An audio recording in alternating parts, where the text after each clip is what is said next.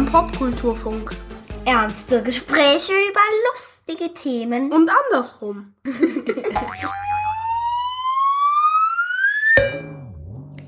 Hallo liebe Menschen und willkommen zu einer neuen Ausgabe des Popkulturfunks. Diesmal geht's um das Thema Brettspiele. Ihr wisst schon, Mensch ärgere dich nicht, Monopoly und Dark Souls. Falls eure letzten Brettspiele die beiden erstgenannten eben waren, dann hat sich da ein kleines bisschen was getan. Und zu Dark Souls später mehr. Brettspiele sind jedenfalls im Zweifel nicht nur nie weg gewesen, die boomen auch ganz ordentlich. Hier ein bisschen Zahlenfutter. Drei Millionen Deutsche spielen zumindest ab und zu Gesellschaftsspiele, 5,6 Millionen spielen regelmäßig. Das hat eine Umfrage des Allensbacher Instituts 2021 ermittelt. Bis zu zehn Gesellschaftsspiele hat rund die Hälfte aller Deutschen zu Hause. Da liegt der Haushalt des Popkulturfunks sogar noch drüber. Ich hab's zwar nicht nochmal nachgezählt, aber hier gibt's auf alle Fälle locker das Doppelte an analogen Spielen in und auf Schränken. In dieser Ausgabe ist aber jemand dabei, der ganz sicher weit mehr als zehn analoge Spiele zu Hause hat. Und auch mehr als ich. Manu Fritsch. Manu ist einer der Menschen hinter dem Podcast Insert Moin und er ist Juror im Spiel des Jahres e.V., der einmal jährlich den Oscar der Brettspielewelt vergibt, also die besten Brett- und Gesellschaftsspiele kürt. Und jetzt geht's los. Husten Sie bitte jetzt. Ja, noch ich einmal. mute mich dann auch. Ja, Na, also, alles gut.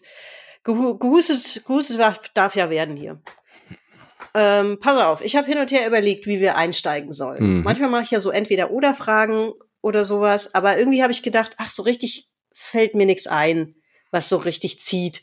Dann habe ich mir überlegt, äh, vielleicht muss man, wenn man zu dem Thema Brettspiele podcastet, erstmal klären, was für ein Spielertyp du so bist oder mhm. wir so sind. Ja, weil mhm. ich finde, bei Brettspielen zeigt sich besonders gut, was für ein Mensch man ist bei wenig anderen Dingen ist das so, finde ich. Total. Also, oder das ja. ist eins, wo, wo man am stärksten merkt, was so, was, was so ein Typ oder was für ein Mensch da so vor einem sitzt.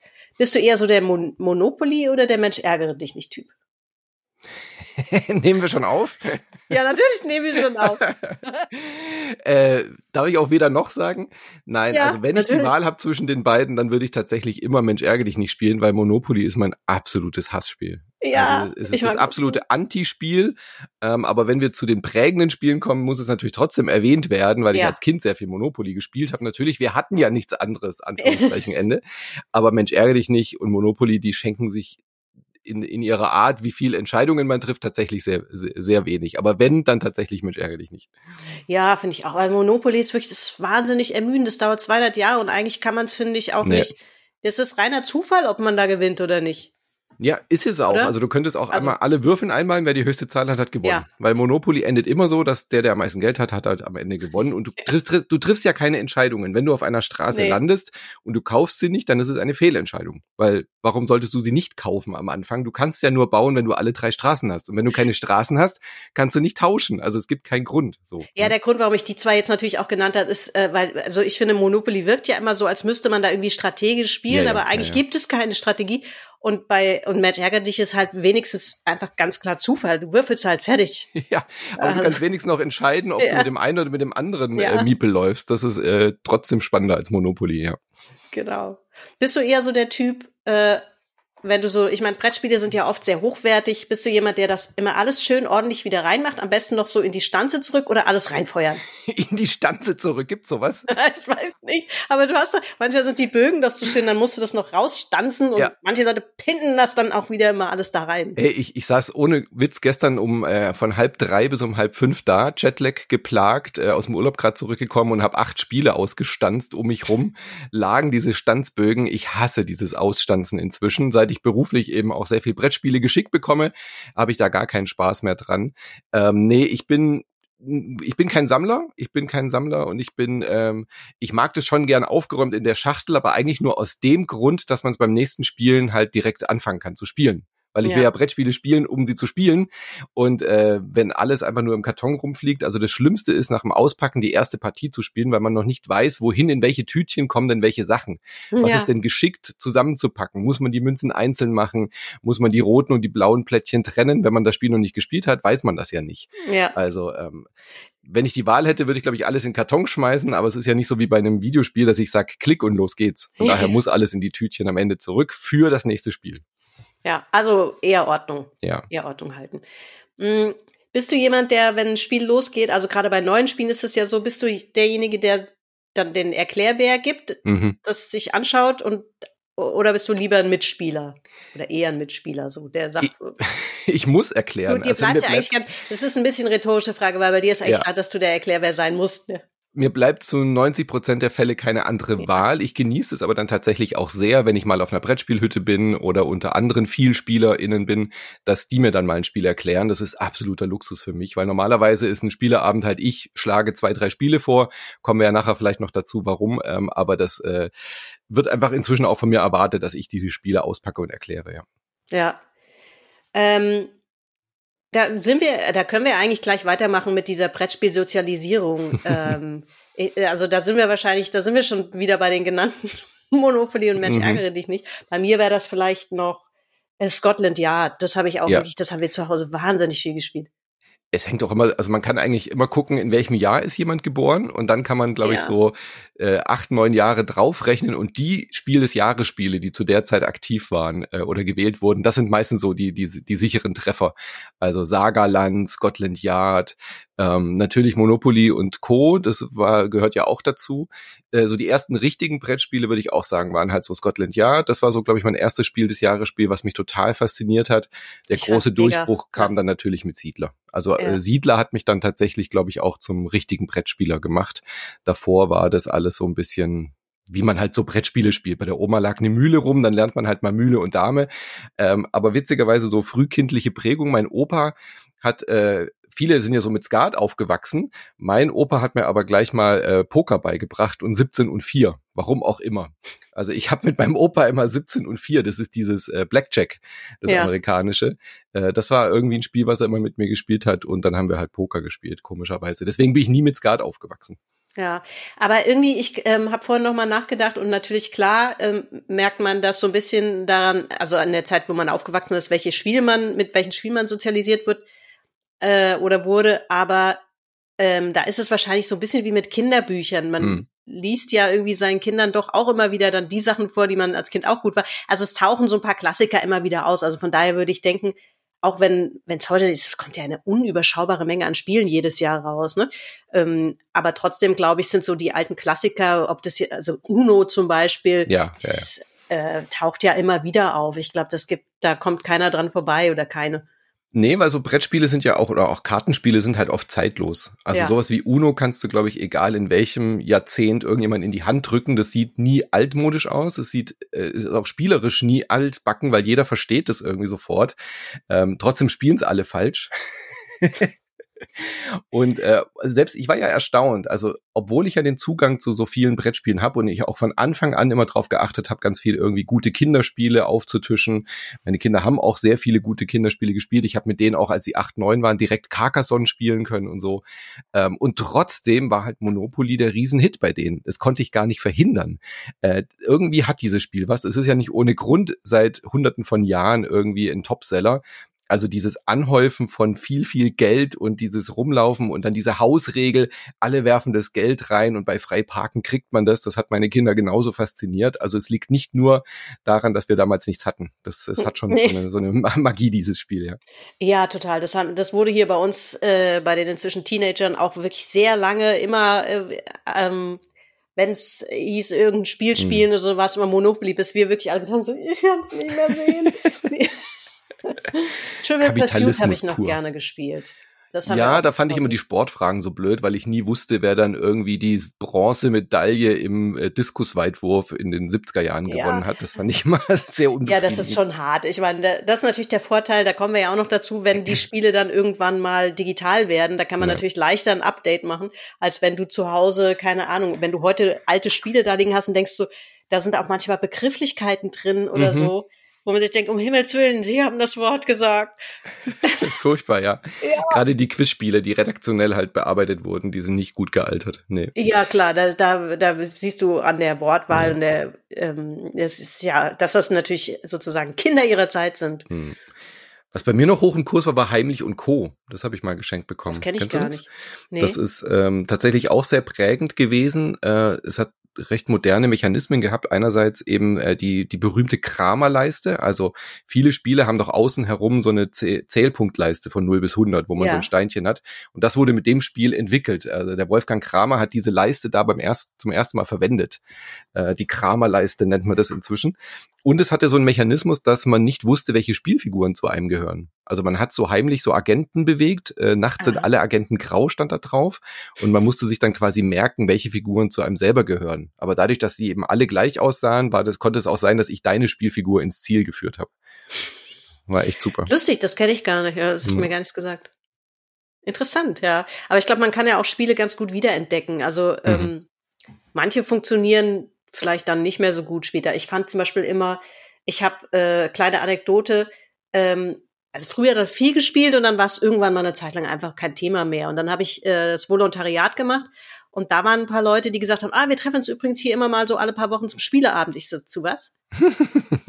Entschuldigung, was, was kommt als nächstes? Der Dia-Abend?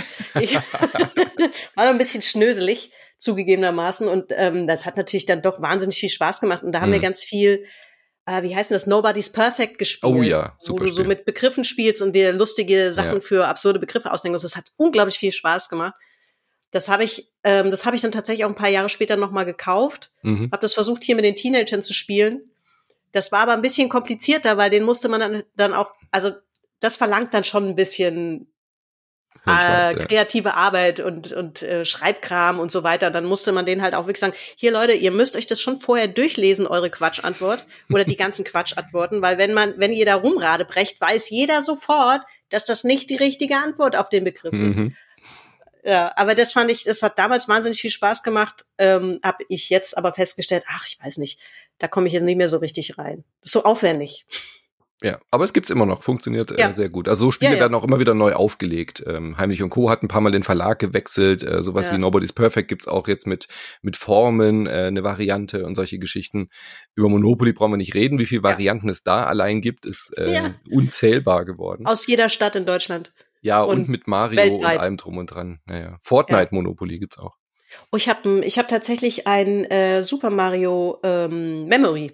Mhm weiß ich nicht, äh, ist, ist so ein Spiel wie Memory eigentlich ein Brettspiel? Sag ich jetzt, ist ein Gesellschaftsspiel. Ja, aber also wenn ich Brettspiele sage, meine ich immer Gesellschaftsspiele, weil es ja, gibt ja auch reine, sagen, so genau gibt ja auch reine Kartenspiele. Ich würde auch Uno als Brettspiel bezeichnen. Ja, ich meine, es hat kein Brett, aber ja. Ja, ja ich glaube, da müssen wir nicht so pingelig sein mit, mit Begrifflichkeiten.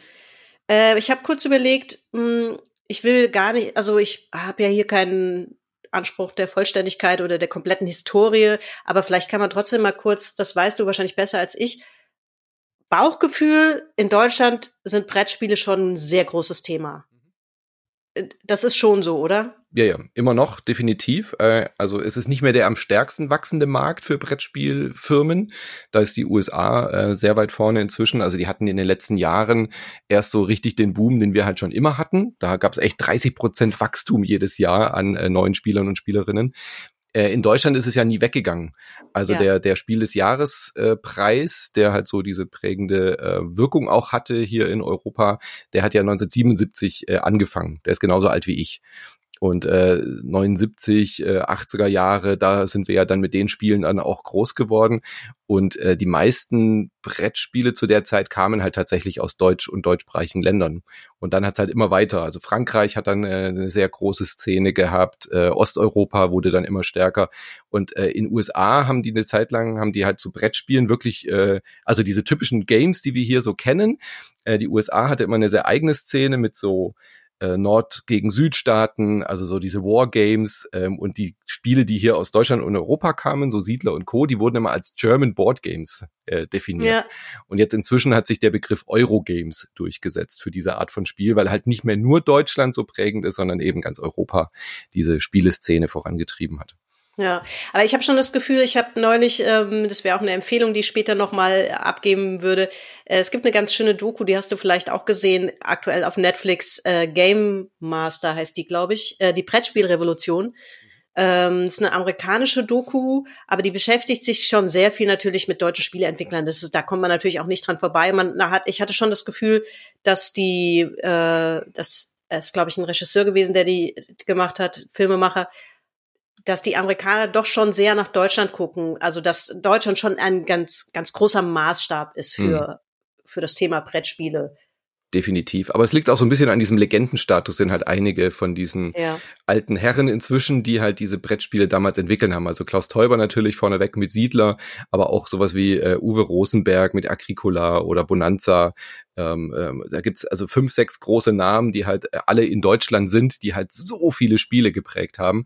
Inzwischen gibt's halt sehr viele auch aus USA, Frankreich und Co. natürlich, aber Deswegen äh, kann man das schon nachvollziehen. Äh, allein was die halt schon an ihrem Öffre veröffentlicht haben, die haben halt schon 20, 30 äh, Spiele rausgeballert und äh, die alle auf hohem Niveau sind, die halt, äh, teilweise auch nominiert sind und gewonnen haben und halt international bekannt sind ähm, ja, vielleicht so vergleichbar mit, mit Hollywood. Also ist jetzt auch nicht mehr nur das einzige, die einzige mhm. Stelle, wo irgendwie Blockbuster ja, produziert werden, aber man guckt halt dahin, äh, wenn man über so, so eine Art von Film redet und beim Brettspielen ist es, denke ich, genauso, dass die immer irgendwie in einer Form mit der Herkunft von, von Siedler beginnend äh, mit Deutschland assoziiert werden.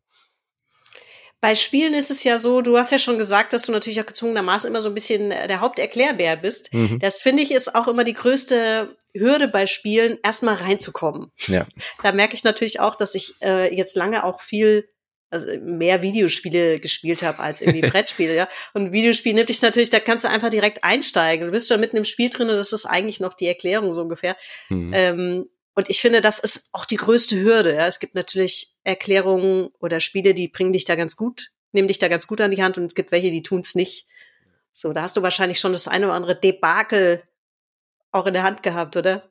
Was ja, Spieleanleitungen das angeht. ist das. Also Spieleanleitungen schwanken wirklich sehr, sehr stark. Ähm, aber da sind wir natürlich als VideospielerInnen auch verwöhnt. Einfach, dass wir Tutorials ja. haben. Ja? Also du, du startest das, das Videospiel, hast ein Tutorial, dir wird Schritt für Schritt erklärt, drück jetzt den A-Knopf, drück jetzt den B, so hüpfst du, äh, hier kommt ein Gegner, so machst du den kaputt.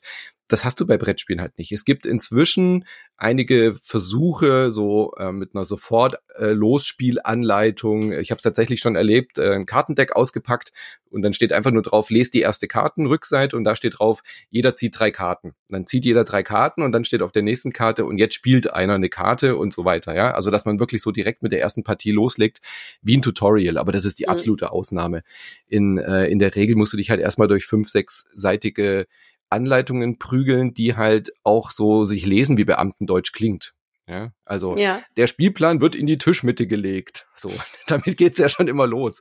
ähm, und meistens ist ja so, dass man liest und hat Kopfschmerzen und versteht nicht, was das alles soll. Und dann werden dir irgendwelche Begriffe, ähm, statt Siegpunkte steht dann da, wer die meisten Harmoniepunkte sammelt, äh, erreicht die Zen-Stufe. Und dann denkst du dir so, was? ja, okay, äh, okay, das Spiel heißt Chakra und es sind wohl Siegpunkte und wer am meisten davon hat, hat gewonnen. So, ja. Und wenn du dann halt dich durch diese zwölf Seiten Anleitung äh, gekämpft hast, dann macht es auf einmal Klick äh, beim Spielen und du kannst es innerhalb von fünf Minuten jedem erklären, der am Tisch sitzt. Ja. Das ist halt immer diese Kunst. Also diese, die Regeln müssen halt so so klar definiert sein, dass keine Regelfragen aufkommen. Ähm, weil was ist denn jetzt? Es entstehen ja ständig Sonderfälle. Darf ich auch ja. so eine Karte spielen, wenn das und das ist? Darf ich auch nochmal würfeln, obwohl das und das äh, existiert? Und deswegen muss es sich halt immer lesen wie so ein, wie so ein Anwaltstext. Ich verstehe das, warum das so sein muss, aber es gibt leider halt keine gute Lösung. Immer mehr versuchen ja Videoanleitungen äh, beizulegen, dass du einen QR-Code scannst und dann ist halt irgendein YouTuber oder eine YouTuberin, die dir das Spiel irgendwie erklärt, äh, um das quasi zu ersetzen, dass dein bester Kumpel oder eine Freundin dir das Spiel beibringt. Ähm, und ja, das ist das größte Problem, glaube ich, an der Brettspielszene, weil Bestes Beispiel, meine, meine Nachbarin, mit der ich jetzt sehr viel spiele, die ist absolut spielsüchtig geworden in den letzten zwei Jahren und mit der kann ich zwei, dreimal die Woche irgendwie alles mögliche, auch komplexe Spiele spielen. Und davor war die so, dass sie gesagt hat, ach, hier stehen irgendwie drei Spiele, die hat uns mal jemand geschenkt. Da sind irgendwie zwei Seiten Anleitung, aber ich komme da nicht durch. Ich verstehe das Spiel nicht. So, ja. Und jetzt inzwischen ist sie eine absolute Expertenspielerin geworden, weil sie halt jetzt diesen Luxus hat, dass ich ihr die Spiele erkläre und sie spielt leidenschaftlich gerne, aber sie würde nie eine Anleitung lesen. Sie hat ja. gesagt, sie kriegt es nicht hin, sie macht es nicht, da vergeht ihr der komplette Spaß und äh, wenn ich ihr die nicht erklären würde, würde sie nicht spielen.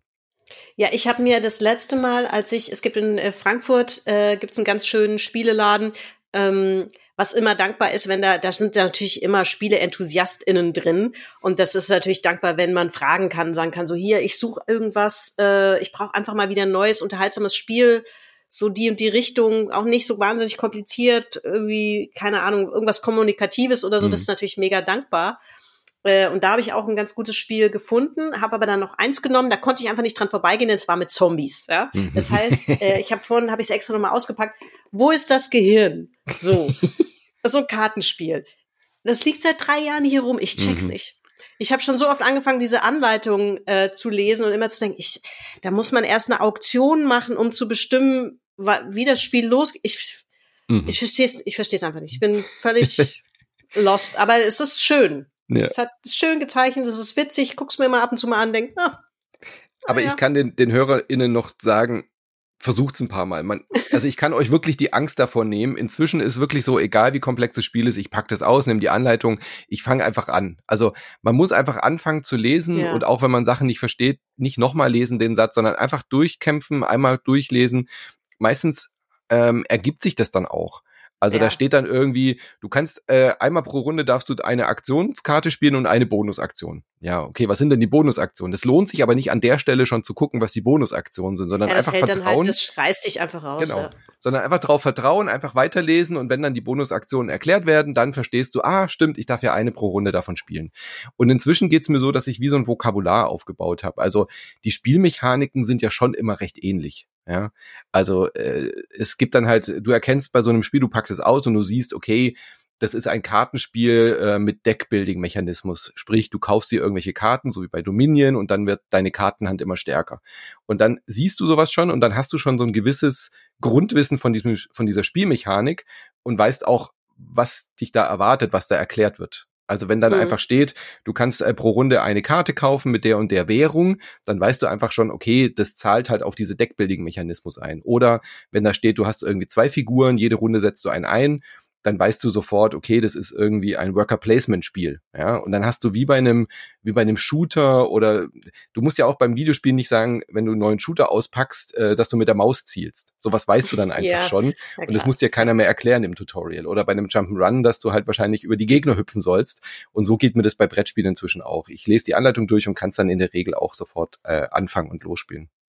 Ja, also ich habe ähm, ein Spiel jetzt noch entdeckt, auch über die Doku, die ich schon angesprochen habe. Das heißt Exploding Kittens. Mhm. Ähm, und die machen das zum Beispiel wirklich ganz gut. Aber die haben in der Doku auch ganz äh, lustig erklärt, dass sie sich natürlich auch Gedanken gemacht haben, wie machen wir die Erklärung möglichst einfach. Und waren dann ganz stolz, weil sie ihre erste Erklärung haben sie irgendwie auf eine Karte gequetscht. Das waren sechs Sätze. Dann mhm. sind sie auf eine Messe gefahren, haben das stolz den Leuten präsentiert und also, hä? Was? genau. um dann festzustellen, ja, was wir total logisch fanden, fanden alle anderen, hat, hat niemand verstanden. So. Ja. Und das ist natürlich auch nochmal, es ist ja auch ein bisschen eine Typfrage. Ja. Für den einen ist eine Erklärung total logisch, für die nächste ist es so, weil ich weiß, was, weiß nicht wovon, das ist völlig merkwürdig formuliert oder so. Mhm. Das ist auch nochmal äh, natürlich unterschiedlich. Also von daher ja, äh, am Anfang vielleicht, wenn man jetzt irgendwie anfängt mit dem Hobby, tatsächlich sich Leute suchen, die gerne erklären, weil es gibt immer in jeder Gruppe zwei, drei Leute, die irgendwie Bock haben, die Anleitung zu lesen. Ich habe zum Beispiel auch einen aus meiner Spielegruppe, der findet es immer gar nicht so gut, dass ich die Spiele erkläre oder die anderen. Der, der, der, der, den ertappe ich dann immer dabei, dass er währenddessen, während ich ein Spiel, wenn ich es schon kenne und erkläre, die Anleitung nimmt und nebenher liest. Weil der hat so, der, dem fehlt irgendwie das Grundvertrauen in andere Menschen, Spiele zu erklären, weil er immer denkt, die erklären bestimmt irgendwas falsch oder irgendwas vergessen die.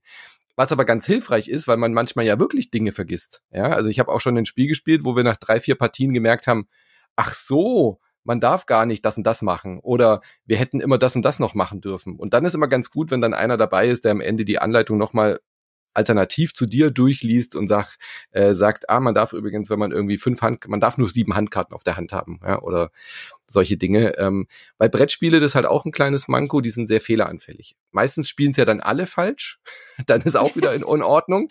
Aber äh, keine Ahnung, wenn du beim Erklären vergisst, dass, äh, dass ein Handlimit für, für Karten existiert oder man nur irgendwie fünf Warensorten haben darf oder fünf Waren von jeder Sorte, und es dann alle machen, dann ist das Spiel vielleicht angebalanced, äh, aber alle machen ja dann diesen Fehler. Also, weißt du, das, dann, dann geht's ja wieder. Es gibt einen gewissen Spielraum dann, ja, ja, ja wenn genau. man das konsequent falsch macht, ja. Da gibt's halt keinen Computer, der sagt, ah, rot markiert, darfst du nicht spielen, diesen Zug. Ja. Apropos Computer. es gibt ja tatsächlich auch eine ganze Menge äh, Spiele, die natürlich ins Digitale gewandert sind. Es ja, liegt ja nahe. Und bei ein paar Sachen finde ich, ähm, die funktionieren tatsächlich dann mh, digital einen Tick besser. Also für mich hm. jedenfalls. Ja, Carcassonne ist so ein Beispiel dieses Spiel, wo man äh, Städte erobern muss, mit so eigentlich mit so Legekärtchen. Und wenn du das als Brettspiel spielst, hast du natürlich immer irgendwie den, das Ding, du machst ja Punkte während des Spiels und es gibt aber eine ganze Menge Sachen, die werden erst am Schluss, wenn man alle Karten gespielt hat und dieses alles ausgelegt ist, erst dann mhm. Ausgewertet. Ja, da muss dann einer rechnen, ja, diese Wiesen mhm. zusammenrechnen, wie viel Wiesen hast du da und das finde das es ist fürchterlich. Das also fand ich als Brettspiel wirklich wahnsinnig ermüdend.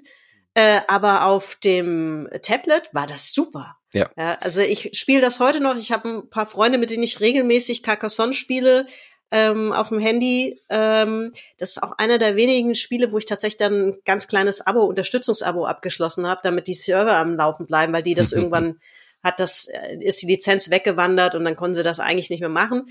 Aber das, das ist so schön gemacht. Ähm, und ich spiele immer gegen alle Computergegner einmal durch und dann fange ich wieder von vorne an und halt so eine Langzeitpartie gegen die Freunde von mir, weil das ist natürlich so praktisch, dadurch, dass das ja rundenbasiert ist, kannst du halt auch einfach immer einen Zug machen und irgendwann Tage später wacht dann jemand auf ja. und stellt, oh, ich bin ja dran und legt dann, das machen wir über Wochen. Mhm. Das ist wahnsinnig, macht sau viel Spaß, ja. Und da finde ich so, da, da klappt es für mich digital besser da habe ich aber tatsächlich sogar einen neuen Spaß am Brettspiel gewonnen, weil ich dann gesagt habe, jetzt checke ich das aber tatsächlich deutlich besser als nur mit dem Brettspiel. Ja. Geht mir ganz genauso. Also ich möchte dieses, dieses Erlebnis Brettspielen am Tisch mit anderen Menschen nicht missen. Ich würde es auch nicht eintauschen, aber ich gebe dir absolut recht. Es gibt gewisse Spiele, die sehr viel Verwaltungsaufwand haben. Ähm, Carcassonne hat jetzt nicht so einen großen Aufwand, aber da ist einfach die Version von den Coding Monkeys, die damals die iOS-Version gemacht haben, die ist einfach ja. so unfassbar gut. Die da habe ich Carcassonne auch komplett nochmal neu entdeckt, weil du ja zum Beispiel auch angezeigt bekommst, äh, wo kannst du denn Städte vielleicht gar nicht mehr vervollständigen, weil die App halt mitgemessen und mitgerechnet hat, welche Plättchen sind überhaupt noch verfügbar. Das heißt, Carcassonne wurde dadurch auch viel kompetitiver auf einmal und viel mhm. strategischer. Mhm. Ähm, richtig gut, äh, die Version, die spiele ich auch sehr gerne. Es gibt auch gewisse Brettspiele, die ich nur noch digital spiele, weil ich einfach, wie erwähnt, schon diesen Verwaltungsaufwand zu hoch finde. Es gibt so eine Art Civilization, das heißt Through the Ages. Das ist ein fantastisches Spiel. Du hast wie Civilization von der Gründung der ersten Siedlung bis hin eben äh, zu Kriegen und äh, Weltwunder bauen und so weiter ein fantastisches Spiel, was halt vier, fünf, sechs Stunden am Tisch dauern würde. Äh, A, schwierig dafür Leute zusammenzukriegen, die so viel Zeit haben und so viel Muse, dieses Spiel zu spielen. Ähm, und zweitens hast du unfassbaren Verwaltungsaufwand. Du musst dann immer beim Bauen irgendwelche Klötzchen verschieben und musst dann da noch dran denken und dann hier noch irgendwie Kartenmanagement und oh Gott, also das ist so furchtbar, weil du bist eigentlich die, die Hälfte der Zeit bist du nur mit Verwaltung zu, äh, zugange und willst aber eigentlich dieses Spiel spielen. Und das als iOS-Version fantastisch. Das spielen wir bei uns in der Community bei Insert Moin auf einem Discord-Server auch so mit 16 Leuten, immer so Vierer, vier gegen vier, ähm, also Viererpartien. Und dann machst du halt deinen Zug auf dem, äh, auf dem Smartphone, schickst ihn ab und der Computer kümmert sich um den ganzen Verwaltungskram. Und das ist ein so viel besseres Spiel dadurch geworden, weil du dich halt voll auf diese Strategie konzentrieren kannst und du hast halt einfach auch die Zeit, ja, egal wie lange du brauchst, du machst deinen Zug, machst nochmal rückgängig, kannst verschiedene Dinge ausprobieren und das wird dir am Tisch ja nicht irgendwie durchgelassen. So. Ja. Ja, und von ja. daher, ähm, solche Spiele ähm, profitieren dann tatsächlich von einer rein digitalen Umsetzung, verlieren aber natürlich auch so wieder diese soziale Komponente. Hängt halt immer sehr ja. stark vom Spiel ab. Also wo es, äh, finde ich, gleichermaßen Spaß macht, ist äh, für mich das schon erwähnte Trivial Pursuit. Mhm. Da gibt's auf der Nintendo Switch äh, eine wahnsinnig witzige Version. Da haben die das quasi wie so eine Game Show aufgezogen. Ja, du hast halt, mhm. jeder wählt halt seinen Avatar. Die stehen offenbar in einem äh, Fernsehstudio und dann eine Moderatorin moderiert dann halt diese Fragerunden ja. und so. Das ist unfassbar charmant gemacht.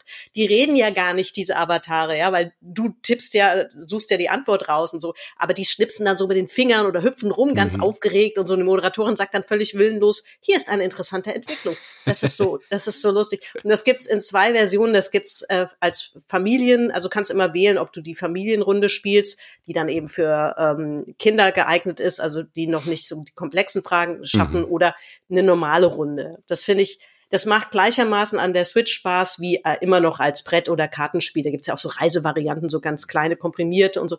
Das so Schlaubi-Schlumpf-Spiele, da bin ich wenigstens auch ganz gut drin. An der Stelle noch ein Tipp, äh, die Boardgame Arena ist äh, stark am wachsen gerade. Also die hat während der Pandemie hat, hat, hat die sehr viel Anklang gefunden. Boardgamearena.com, da kannst du einfach kostenlos aktuelle, ähm, offiziell lizenzierte Brettspiele spielen. Meldet man sich an, da gibt's dann auch so einen Premium-Account, dass man halt alle Spiele spielen kann, aber du kannst auch kostenlos die meisten spielen. Und da hast du dann auch eben die Möglichkeit, entweder halt live Leute einzuladen und direkt zu spielen oder eben auch so rundenbasiert. Und da kannst du dann ähm, eben auch, der Computer übernimmt dann halt den ganzen Verwaltungsaufwand. Also das, ja, äh, das äh, mache ich auch gerne, um mal neue Spiele, Spiele auszuprobieren. Bitte? Browserbasiert. Mhm. Ja, ja, ja. Ah ja, cool. Das ist ja auch ein guter Tipp. Da muss ich auch mal reingucken. Ähm, ich habe mir noch so notiert, weil ich das irgendwie ganz interessant fand als Exkurs, so hier so Tabletop-Spiele, so Pen and Paper. Das ist ja auch was, was eigentlich wahnsinnig analog ist, auch ein unglaublicher hm. Verwaltungsaufwand natürlich, wenn man das spielt, was damals weiß ich auch nicht so an mich ging. Also bei uns wurde viel so das schwarze Auge war damals ja, ja, gerade ja. so auf Gymnasien war das total populär. so das war, obwohl ich Fantasy mag, war das nicht meine Art zu spielen. Ich fand es irgendwie sehr seltsam. Mhm. Ja, aber MMOs fand ich dann irgendwie hat wahnsinnig viel Spaß gemacht. Da hast du natürlich auch einfach einen Rechner, der, der verwaltet, wie so ein Kampf läuft, ne? Oder eine mhm. KI und, und muss nicht irgendwie würfeln, ob der Drache jetzt mit welchen Schaden und so. Das fand ich einfach, als Tabletop hat das für mich gar nicht funktioniert. Aber das ist im Digitalen ja auch.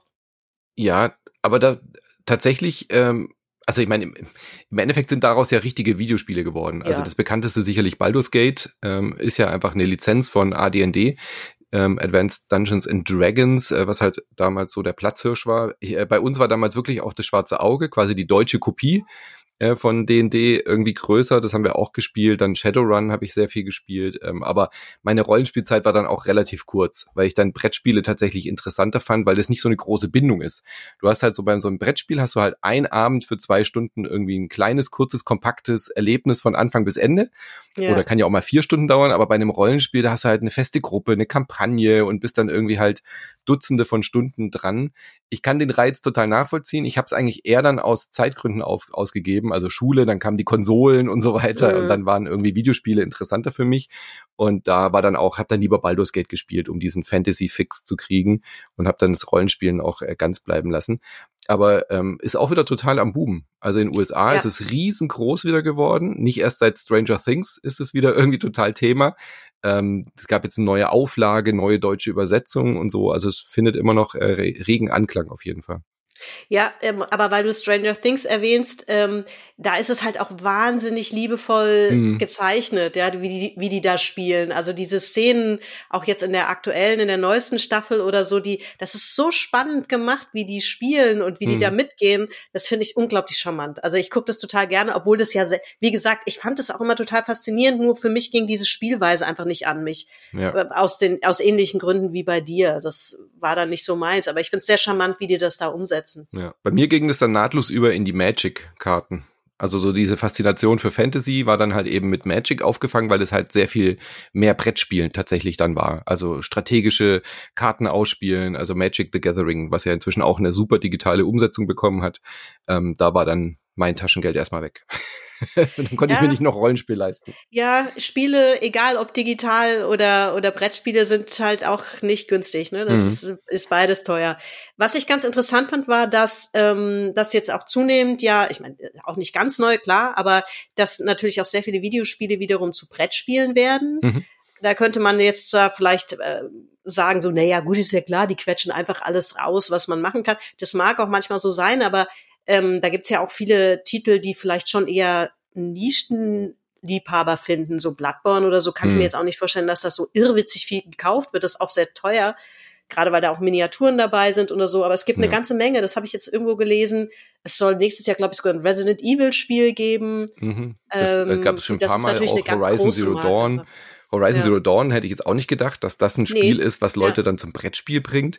Also es ist so ein bisschen wie bei, ähm, vergleichbar vielleicht mit den ganzen Filmlizenzen, die dann zu Videospielen wurden auch da kann man ja nicht sagen, nur weil jemand im Batman-Kinofilm war, spielt er jetzt unbedingt ein Spiel. Aber das gibt's ja. ja seit den 80ern auch. Also diese Gurkenlizenzumsetzung, die hatten wir im Videospielbereich immer schon, ja. weil es halt einfach die Marke verkauft sich halt einfach so. Und ein bisschen ist es beim Brettspielen eigentlich auch oft so gewesen, ja, dass halt äh, Videospiele dann halt irgendwie riesengroß geworden sind und dann die Brettspiele einfach ein Stück davon abhaben wollten. Ich glaube, es war eher so rum, als dass die Videospielmarken gedacht haben, wir wollen was vom Brettspielkuchen haben. So. Mm. Ähm, und naja, weil, weil so nah sind die Welten eigentlich nicht. Also mich wundert eher, dass sie nicht noch enger zusammen sind, weil beides sind ja eigentlich Spiele, so, ja. Und eigentlich Leute, ja. die gerne spielen, müssten doch eigentlich beide Varianten gerne spielen, aber irgendwie ist es erstaunlicherweise nicht so. Also da bin ich eher eine Ausnahme. Ich habe irgendwie eine, eine, eine Brettspielbubble und ich habe eine Videospielbubble. So, auch im, im Freundeskreis, ja. Und es ja. gibt, da gibt's ganz wenig Überschneidungen und deswegen wundert es mich eigentlich überhaupt, dass es so viele Lizenzumsetzungen gibt. Ähm, viele von denen sind aber, wie du schon gesagt hast, so eher so Sammlerstücke. Also die mm. das, das Bloodborne oder das Dark Souls und Demon Souls Brettspiel kaufen sich die Leute, glaube ich, eher wegen den Miniaturen. Das Horizon Zero Dawn Brettspiel ist auch nicht besonders gut, aber diese Mechs sehen halt einfach ganz cool aus, diese Dinos und ähm, dann gibt's wiederum Überraschungen wie das XCOM, also von dem Strategiespiel XCOM, wo man denkt, das ist ja eigentlich schon fast wie ein Brettspiel. Das hat eine fantastische Videospielumsetzung bekommen, die aber Echtzeit ist. es ist ein kooperatives Echtzeiterlebnis, wo du gemeinsam irgendwie die Welt vor der Alien-Invasion äh, retten musst. Hat außer dem Namen nichts mit dem, mit dem Videospiel gemeinsam, ist aber tatsächlich ein gutes äh, Brettspiel geworden. Also es, es sind so Stilblüten, die dann irgendwie existieren, ja. äh, aber die wenigsten davon sind wirklich tatsächlich gut. Ja, manche Sachen sind dann auch doch ein bisschen eine Enttäuschung. Wir haben zum Beispiel hier auch zu Hause Trivial Pursuit äh, in der World of Warcraft Version, ja, ja, äh, weil das hier bei mir natürlich auch bei uns sehr viel gespielt wird. Ähm, und wir waren alle so ein bisschen enttäuscht davon. Also erstes Mal war das wirklich auf einem Level, wo man sich echt dachte so, hä? Mhm. Also selbst mein Freund, der noch wirklich, das ist eigentlich, der ist bei in Sachen World of Warcraft eine laufende Datenbank. Mhm. Und selbst der hat bei vielen Fragen gedacht, so, was, wer, was für ein Halbrock, wann, wer, welche, ich, sorry, also das Spiel auf einem Level fanden wir, wo, wo das echt dann keinen Spaß mehr gemacht ja. hat, da irgendwas zu raten, weil es völlig abgehoben war gefühlt. Also das war eher eine Enttäuschung. Dann müsst ihr euch mal Endlich Small World, World of Warcraft untergebracht. Ja, Small World of Warcraft müsst ihr euch anschauen. Das ist tatsächlich sehr gut. Weil Small ja. World ist ein gutes Spiel und dann mit der Warcraft-Lizenz ist ganz witzig, die passt gut. Und auch die Pandemic-Version, also Pandemie. Mhm. Gibt wirklich ein Spiel, was so heißt, Pandemic. Ja. Auch in dem äh, spielt dann in Azeroth oder wie heißt das Land? Heißt ja. auch so, ja. ja. Und das ist auch ganz cool, weil da bekämpfst du dann halt nicht eine weltweite Pandemie, sondern eben halt ähm, eine, eine Invasion von, ich weiß nicht, welche, welche Gegner, ich habe selber noch nicht gespielt. Ja. Ähm, und das hat auch einen ganz coolen äh, Mechanismus, ja. Also okay, das ist dann ja, tatsächlich oft besser, äh, gute Spiele ja. zu nehmen und denen eine Lizenz äh, drauf zu packen, die dann passt. Ja, lohnt sich wahrscheinlich da einfach auch genauer hinzugucken. Äh, aber irgendwie dachte ich, da kann man jetzt nicht viel falsch machen. Ich mag mm. World of Warcraft, ich bin super gut in Trivial Pursuit und mag das auch. Das kann nicht schief gehen. Und das ist wirklich total schief gegangen. Das ja. hat auch nicht, genauso wie die Zombies hat auch nicht funktioniert. Man darf, manchmal täuscht man sich da.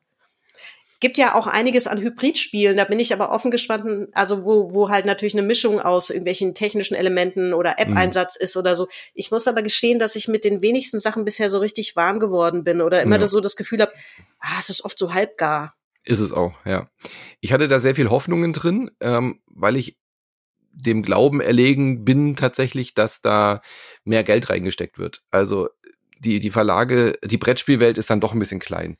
Also es gab äh, anfänglich ein paar Versuche, die haben dann wirklich auch richtig Geld in die Hand genommen ähm, und haben dann so äh, Aufbauten gebaut, um dann von oben quasi das, das Handy reinzulegen und dann filmt mhm. es sozusagen in Echtzeit das Spielfeld ab. Äh, und dann ist es aber total gefloppt. Äh, das hat dann halt so Kommandos gegeben, so wie früher diese Spiele, diese Telespiele in den 80ern, die dann so, ja. äh, wo du dann irgendwie mit Magnetstreifen so Figürchen hattest, die dann da berührt haben. Und äh, das hat überhaupt nicht funktioniert. Dann haben die Verlage sich die Finger verbrannt und haben gesagt, okay, dann wurde das Handy zu heiß. Dann haben die Kinder, äh, gab, gab wohl auch viel Feedback von Eltern, dass die gesagt haben, ja, dann muss ich denen die ganze Zeit mein Smartphone da geben. Dann klingelt's währenddessen. Wenn ich es auf Flugmodus habe, dann wird's knallheiß und die Kinder zocken dann irgendwie doch irgendwie was anderes auf dem Smartphone. Also da gab es einfach schlechtes Feedback. Die ersten Versuche waren richtig schlecht und jetzt gibt's so zwei Verlage, einen Hybrid Games heißen die, die versuchen sich darauf zu konzentrieren. Das ist so eine Gruppe von Studenten und Studentinnen, die gesagt haben, wir machen nur solche Spiele. ja, nur Hybridspiele und die tun sich wahnsinnig schwer, die haben echt coole Ideen und machen auch interessante Sachen, aber die Brettspielwelt nimmt es nicht so richtig an. Ähm, ich merke es auch in meiner Gruppe, wenn ich dann manchmal mit so einem Hybrid-Game ankomme, dann sagen die, oh, jetzt, nee, pack doch das Handy weg und wir wollen uns jetzt, also man will ja auch bewusst etwas ohne Display, ohne Medien, ohne Handys machen. Also bei mhm. uns beim Brettspielabend zückt auch niemands Handy, außer man hat mal eine ganz lange Runde. So, und wenn man dann irgendwie äh, Spiele hat. Wir hatten mal so ein Detektivspiel, wo man so QR-Codes scannen musste und dann hast du quasi die Verhöre äh, anhören können mit den ähm, Verdächtigen oder konntest die Barfrau fragen. Und da hat halt immer einer, also meine Söhne haben sich dann immer drum gestritten, wer darf jetzt das iPad in die Hand haben, um das Verhör zu scannen. Ja?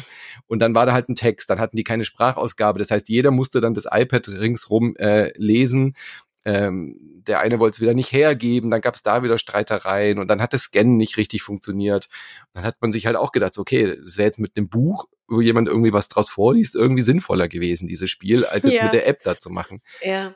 Es gibt ein paar Versuche, die wirklich gut sind. Ich glaube auch, da kommen noch interessante Dinge, aber so richtig groß genug sind die ähm, EntwicklerInnen und die Szene da einfach noch nicht. Ja? Also ein mhm. Videospiel wird halt von 20 auch in kleinen Teams, kleine Indie-Teams bestehen dann oft aus fünf, sechs Leuten und Brettspiele werden halt doch ganz, ganz, ganz, ganz oft von ein oder zwei Personen gemacht.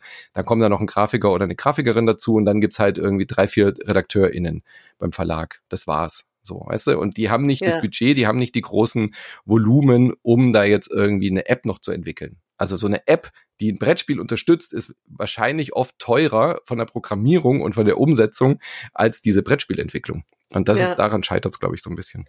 Ja, es ist halt einfach, glaube ich, wirklich so, dass ähm, ja, da kommt ne, dann kriegst du drei Nachrichten wieder rein, mhm. während du eigentlich ein Spiel spielst. Das ist einfach tatsächlich enorm störend, obwohl es nachvollziehbar ist, dass man das Handy einsetzt, weil ähm, es hat ja auch genug Versuche gegeben, wo in einem Brettspiel irgendwie Technik verbaut war. Keine Ahnung, ich erinnere mich mal an irgendein so Fantasy-Spiel, mhm. ähm, wo es eine Sprachausgabe gab, da sprach irgendwie der Berg ja.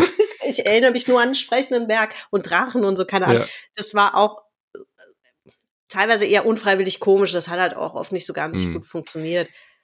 Ähm, ja, was ich mir wünsche, sind irgendwie Brettspiele, die so wie früher so einen Chip eingebaut haben, der aber dann halt vielleicht ein bisschen smarter ist. Äh, mhm. Also so einen kleinen Smart-Chip da irgendwo in ein Brettspiel ein. Klar wäre das Schweine teuer jetzt erstmal, aber dass du halt, dass das Brettspiel irgendwie weiß, wo stehen deine Figuren, ja, äh, welche Karten hast du gespielt. Äh, da habe ich so ein bisschen Hoffnung drauf, ähm, dass das Gerät einfach nur noch als Rechenleistung da ist, dass du nicht das Display brauchst, aber dass das das, das, das, das, die Gegner auf dem Spielfeld irgendwie intelligent auf dich reagieren. Ja. momentan ist es ja ganz oft so, wenn du kooperative Spiele spielst, sowas wie Herr der Ringe oder sowas, dann würfelst du halt, ähm, hat man gerade bei, bei, bei Dark Souls hat man das gesehen, da läuft halt der Gegner auch dreimal gegen die Wand, weil du halt ein Kartendeck hast, wo die Bewegungen drauf sind und das fühlt sich halt überhaupt nicht nach Dark Souls an, ja. Mhm. Wenn der Gegner nicht auf dich zustürmt, sondern der dreht sich dreimal im Kreis, rennt einmal gegen die Wand und das war sein Zug. Und das ist kein, das ist kein Bossgefühl.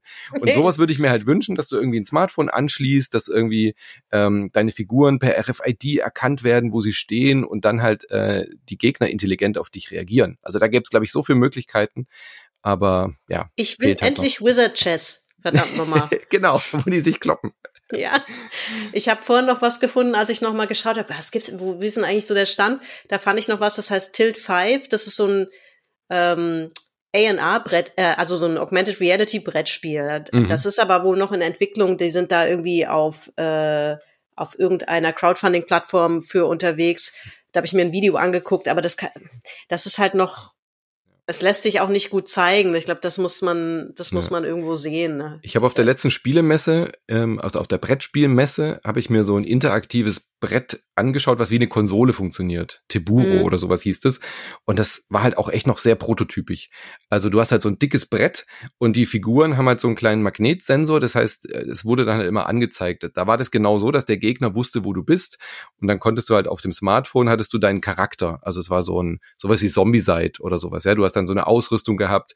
Das heißt, du konntest auf deinem Tablet, da wusste das Gerät dann, ah, du hast die Shotgun gefunden, also kannst du die Tür aufschießen oder so, ja. Oder du ja. hast diesen Schlüssel, also kannst du da durchlaufen. Und die arbeiten dran, aber da fehlt es dann halt auch wieder an den guten Lizenzen. Also das muss dann halt irgendwie, kaufen sich die Leute für 200, 300 Euro eine Brettspielkonsole, um irgendwie ein technisches Gerüst zu haben, ohne Spiel, ja, wo du dann mhm. quasi Platten drauflegst und Karten, die dann wiederum ja von den Verlagen auch dafür produziert werden müssen. Und dafür ist der Markt dann tatsächlich, glaube ich, zu klein. Also man hat richtig gemerkt, diese äh, zwei Jungs, die uns das da gezeigt haben, die hatten richtig Bock auf diese Technik, aber die Verlage, bis die da drauf aufspringen, dafür ist der Markt dann, glaube ich, doch zu klein. Ja, für, für so zwei, drei Nerds, ja. die irgendwie Bock haben, ein digitales äh, Hybridspiel zu spielen. Ja. Äh, wir haben es zum Einstieg schon gehabt. Ähm, äh, Spiele ist ja immer auch was, wo sich ein bisschen der Charakter eines Menschen zeigen kann, hm. wenn es gut läuft oder schlecht läuft. Ähm, Mensch, ärgere dich nicht, hat das ja schon im Titel. Ja. Und ich kann mich tatsächlich auch erinnern, so, das, das ist auch hier und da mal ausgeartet. Mhm. Ähm, geht's dir auch manchmal so? Ehrlich gesagt gar nicht. Also ich glaube, Brettspiele haben mir beigebracht, dass, äh, dass man auch gut verlieren kann. Ähm, habe ich auch gemerkt, mein Sohn war ein sehr schlechter Verlierer als Kind, äh, also als Kleinkind hat man gemerkt, dem einen hat es nie sowas ausgemacht, so im, beim, beim Gruppenspiel, beim Kindergarten und so. Ähm, und der andere war immer sofort sauer und beleidigt. Und durch Brettspielen hat er dann auch gelernt, dass, na gut, ist halt nur ein Spiel, so, weißt du? Ähm, also ich glaube, man kann auch lernen durch Brettspiele und Gesellschaftsspiele ähm, verlieren zu lernen. Ähm, und bei uns in den Gruppen hat sich das, äh, ergibt sich das von alleine. Wenn jemand ein schlechter Verlierer ist, wenn äh, jemand anfängt zu schummeln, zu bescheißen, mit denen spielst du dann einfach nicht mehr. Das macht halt auch keinen Spaß. Also mhm. da findet schon auch so eine soziale Filterung statt, wenn Leute irgendwie keine guten MitspielerInnen sind, dann werden sie halt auch nicht mehr eingeladen. So, ja. deswegen ist es in meinen Gruppen sehr, sehr, sehr harmonisch. Ähm, es gibt ein, zwei Leute, die vielleicht so sagen, hey, die ein bisschen strenger sind, die sagen, wenn ich dann sage, oh, ich habe letzte Runde vergessen diese Karte, ich hätte diese Karte noch spielen dürfen, ich darf mir noch zwei Leben nehmen. Dann gibt's halt Leute, also in, eigentlich sagen alle, ja, passt, aber in gewissen Situationen, ja, hättest du das nicht sagen, machen müssen, bevor meine Runde anfängt, weil ich nehme jetzt auch Leben. So, weißt du? Da gibt's dann halt so Situationen, wo man ja. dann vielleicht mal ein bisschen strenger ist. Ähm, aber ja, von daher gibt's eigentlich selten irgendwie Rage-Quits. Ich habe keine Leute bei mir, die den Tisch umschmeißen oder das, das Spielfeld vom Tisch fegen, wie man es von den Memes kennt. Äh, und wenn es das gäbe, dann würde ich mit den Leuten auch nicht mehr spielen. Da habe ich echt keinen Bock drauf. Ja. Also das ist einfach toxisches Verhalten, sorry. Es geht ja, gar nicht. Absolut. Also was, ähm, was ich bei mir immer festspiele, äh, feststelle, ist, dass ähm, ich kann nicht gut mit Leuten spielen, die ähm, wo du merkst, die wollen unbedingt gewinnen. Denen mhm. geht es nicht um den Spaß im Spiel, die können nur nicht verlieren. Mhm. Und das triggert bei mir dann auch, da will ich aber auch nicht verlieren. Mhm. So, das sind Menschen, wo ich genau weiß, ich, das lässt besser bleiben. Das gibt, das gibt wirklich Beef dann. Ich weiß, was du meinst. Also, so ganz verbissene Spielertypen sind ja. auch anstrengend aber die spielen wenigstens oft gut. Also die geben dir ja, dann auch eine Challenge. Ja, ich will ja auch, ich will ja auch gewinnen. Mir ist es nicht das Wichtigste beim Brettspiel zu gewinnen, aber natürlich will ich auch mit Leuten spielen, die alle gewinnen wollen, weil dadurch kann ein Spiel auch extrem kippen. Also je komplexer und je strategischer die Spiele werden, also bei einem Uno klar, da kann ich auch nicht drauf spielen zu gewinnen. Natürlich will ich da gewinnen, aber da stört ja. mich auch nicht. Oder bei einem Würfelspiel, dann ist halt der Würfel schuld. Aber je komplexer die Spiele werden, je weniger Glücksfaktoren haben die ja oft. Ja, das einzige Glück ist ja dann oft, dass man vielleicht nicht äh, gut genug die Karten nachgezogen hat, aber man hat dann ja oft auch danach ähm, die Klarheit, ich habe einfach nicht gut gespielt. Die anderen haben besser gespielt. Ja. Aber wenn du in solchen Spielen dann Leute dabei hast, die einfach nur so Gesellschaft wollen, die einfach nur da sind und irgendwie irgendwelche Karten ausspielen, dann funktioniert es auch wieder nicht. Also du musst schon auch in komplexen Spielen Leute haben, die alle auch um den Sieg spielen wollen, weil sonst bricht das, das, die Spielbalance und dann hat irgendeiner einen Vorteil, der neben der Person sitzt. Äh, wenn wir jetzt mal uns Gebiete vorstellen, irgendwie du willst Frankreich erobern und einer sitzt halt links oben in der Ecke und der spielt nicht richtig mit, dann hat natürlich der, der neben ihm sitzt, irgendwie direkt einen Vorteil, weil er halt leichter in diese Gebiete reinkommt, so als plastisches ja. Beispiel. Ja. Und dann haben die anderen auch keine Chance mehr. Also ähm, von daher ist, das eine, eine, eine Balance wichtig. Das müssen schon alle gewinnen wollen, aber es darf halt keiner so verbissen sein, dass die ganze Gruppe dann keinen Spaß mehr hat. Ja. Hm, was ich ganz interessant finde, ist äh, dafür, dass Brettspiele ja eigentlich auch eine ganz große kompetitive, ähm, ähm, äh, also das, das ist ja quasi built-in, dass, dass es ja. ein Wettbewerb oder ein Wettkampf ist, aber es gibt eigentlich keine so großen äh, Wettkämpfe in dem Sinn. Also jetzt nicht vergleichbar mit E-Sports oder sowas, mhm. oder? Also ich habe jetzt nicht so viel gefunden. Ich weiß, es gibt eine deutsche Brettspielmeisterschaft und so, aber ich kann unmöglich beurteilen, welche Relevanz das hat. Es scheint nicht so ein Thema zu sein, oder? Nee, da fällt einem höchstens so diese Schachweltmeister oder sowas ein. Wenn man, aber das ist ja, ja irgendwie eine eigene Welt für sich. Schach, ja, Leute, da die Schachspiele spielen keine Brettspiele mehr. ähm, klar, ich meine, so für so spezielle Dinge gibt's dann schon Meisterschaften, äh, Poker hat ja auch riesige Turniere und so weiter. Stimmt, das habe ich da. Wenn man sowas mitrechnet. Ja, ähm, habe ich gar nicht dran gedacht. Schach, Go und so weiter haben Weltmeisterschaften. Aber wenn wir jetzt über die klassischen Spiele, so nach Siedler, so diese, diese Geschichte ja. äh, uns angucken, da gibt's tatsächlich sehr wenig. Ich weiß nicht, ob es daran liegt, dass halt die Spiele so einen schnellen Turnus haben. Also, dass halt jedes Jahr 200, 300 neue Brettspiele allein in Deutschland aus, auf Deutsch rauskommen, dass sich da nicht so irgendwie was festsetzt und es gibt diese deutsche Brettspielmeisterschaft, aber das ist ja eher so ein Hobby-Ding. Also da ist ja mhm. jetzt keine, keine Competition dahinter, ähm, wie beim E-Sport. Dafür sind die dann doch, glaube ich, einfach zu breit von der, so, es sind halt Gesellschaftsspiele. Also, ja. und dafür haben viele Spiele dann auch doch einen zu hohen Glücksfaktor. Ja, wenn ja. du jetzt irgendwie äh, Sportarten vergleichst, da geht's ja dann schon auch eher um Skill, um die Körperlichkeit und der Beste oder die Beste gewinnt dann halt oft auch. Fällt dir irgendeine Sportart ein, wo so viel Glück dabei ist, dass nur die gewinnen, die besser würfeln? Also das, das ist, glaube ich, so das, was daran äh, das Problem sein könnte. Weil je mhm. strategischer mhm. und je, je fachspezifischer äh, die Spiele werden, also Magic als gutes Beispiel, da gibt's eine riesengroße kompetitive Szene zum Beispiel. Ja, stimmt. Also wenn man, ja, wenn man länger drüber nachdenkt, kommt man natürlich drauf, es gibt schon, es kommt aufs Spiel an. Man kann das jetzt nur nicht äh, sozusagen auf die gesamte Brettspielwelt oder auf die großen Klassiker irgendwie hm. beziehen mhm. oder so. Das macht natürlich wenig Sinn. Dazu ist das Feld zu breit. Aber Magic ist seit 30 Jahren oder sowas ähm, hochaktiv in dieser, in dieser Szene. Ja. Da gibt's wirklich auch richtige Ligen und in den Spielecafés gibt's dann immer jeden Freitag Magic-Turniere und so weiter, ja. Ja, was ich auch ganz spannend fand, war, ähm, weil ich ähm, auch das in der Doku, die ich da neulich gesehen habe, äh, nochmal, ich, ich, ich weiß natürlich, dass diese Auszeichnung Spiel des Jahres, wo du ja auch in der Jury dabei bist, dass das wirklich ein wichtiger Preis ist. Und ich kann mich auch dran erinnern, jeder kennt diese Aufkleber auf Spielepackungen. Äh, und das ist natürlich äh, auch tatsächlich ein Qualitätsurteil ähm, oder, oder ein Qualitätssiegel, könnte man sagen. Mhm. Und ähm, ich war ganz fasziniert auch, wie also was für eine Wertigkeit der Preis tatsächlich bei den SpieleentwicklerInnen hat. Also waren ja ganz rührende Szenen von Menschen, die das gewonnen haben, weil da werden ja auch jetzt nicht nur, also da sind ja auch immer ganz viele neue und innovative Sachen dabei, auch kleine Spiele oder so. Und das ist, ist natürlich auch ein Wirtschaftsfaktor, ne? wenn man das Siegel auf seinem Spiegel kleben hat. Ja, total. Also das ist uns auch bewusst, diese Verantwortung. Ich habe den ja auch äh, meinen äh, 38 Jahre oder nee, 40 Jahre lang äh, beobachtet der Preis und habe ihn hab ihn gesehen, wie wichtig der auch ist. Also der mhm. hat der macht wirklich aus manchen Verlagen und aus manchen äh, Spieleerfinderinnen danach so eine Situation, dass sie dann halt auch vielleicht das hauptberuflich machen können. Also das darf man auch nicht vergessen. Viele Kleinverlage in, in Deutschland, die machen das nebenberuflich oder machen das ähm, als äh, Halbtagsjob oder so und äh, holen sich dann mal ein paar Spiele, holen sich ein paar Lizenzen. Und wenn die dann auf einmal ein Spiel des Jahres gewinnen oder nominiert werden, dann äh, haben sie auf einmal das Budget, um sich dann halt auch irgendwie Leute anzustellen, ja, oder größere Produktionen zu machen, größere Auflagen zu machen. Das ist tatsächlich ein sehr, sehr wichtiger Punkt und ich glaube auch ein großer oder was uns halt auch so wichtig ist, dieses Thema Spielkultur und das Kulturgut Spiel dadurch auch zu fördern. Also mhm. Also diese Auszeichnung ist halt auch eine, eine große Fördergeschichte, ähm, nicht durch uns dann, es gibt ja kein Preisgeld, äh, aber halt durch die Auszeichnung wächst so ein Verlag und so ein äh, Spieleerfinder oder eine Erfinderin dann eben auch und kann wieder mehr Sachen machen. Das ist definitiv ja. so, ja. Ja.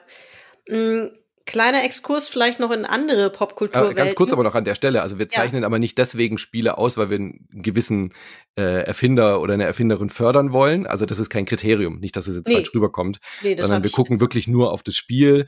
Ähm, und wenn es dann aber eben kleine Verlage erwischt, in Anführungszeichen, oder auch mal ein Erstlingswerk nominiert wird, dann ähm, sieht man das aber auch bei der Verleihung, bei der, bei der Bekanntgabe dann.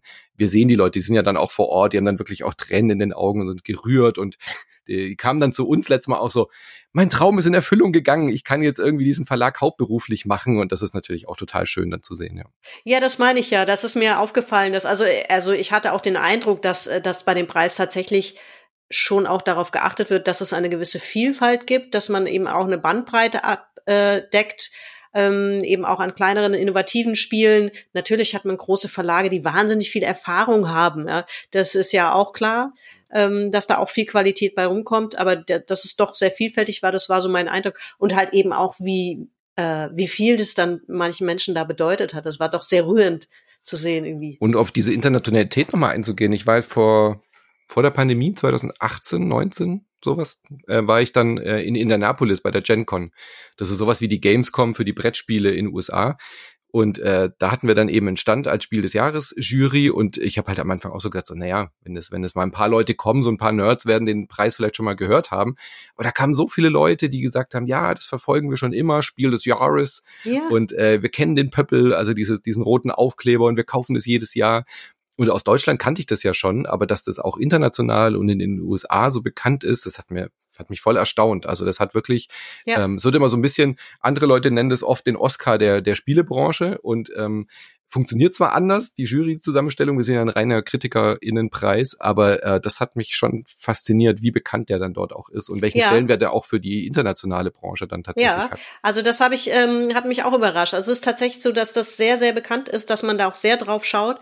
Ähm, Gerade eben auch, du hast ja schon gesagt, der, der Brettspielmarkt in den USA ist sehr, sehr groß geworden, aber also das, diese Auszeichnung danach, da schauen die dann wirklich auf, hm. äh, auf Deutschland. Also das, der hat eine, hat schon einen großen Wert. Ist dann immer ein bisschen lustig, wenn wir dann Spiele auszeichnen, die bei uns erst jetzt auf Deutsch rauskommen, weil halt in unseren Statuten ist halt, dass wir halt gucken, welches Spiel ist dieses Jahr, also im Verlaufe eines Jahres in Deutsch bei einem deutschen Verlag rausgekommen. Ja, weil dieses, es muss ja auch irgendwie ein Vertrieb gesichert sein, wenn wir jetzt irgendein Kickstarter-Spiel auszeichnen würden, was dann keiner im Laden kaufen kann, wenn du in Müller, Karstadt oder sonst wo reinläufst, dann bringt es ja auch nichts. So, mhm. du willst ja nicht sagen, das ist das Spiel des Jahres und es könnt ihr nur auf dieser dubiosen Internetseite irgendwie kaufen, dann würde ja nicht funktionieren. Das fördert ja auch kein Kulturgut dann.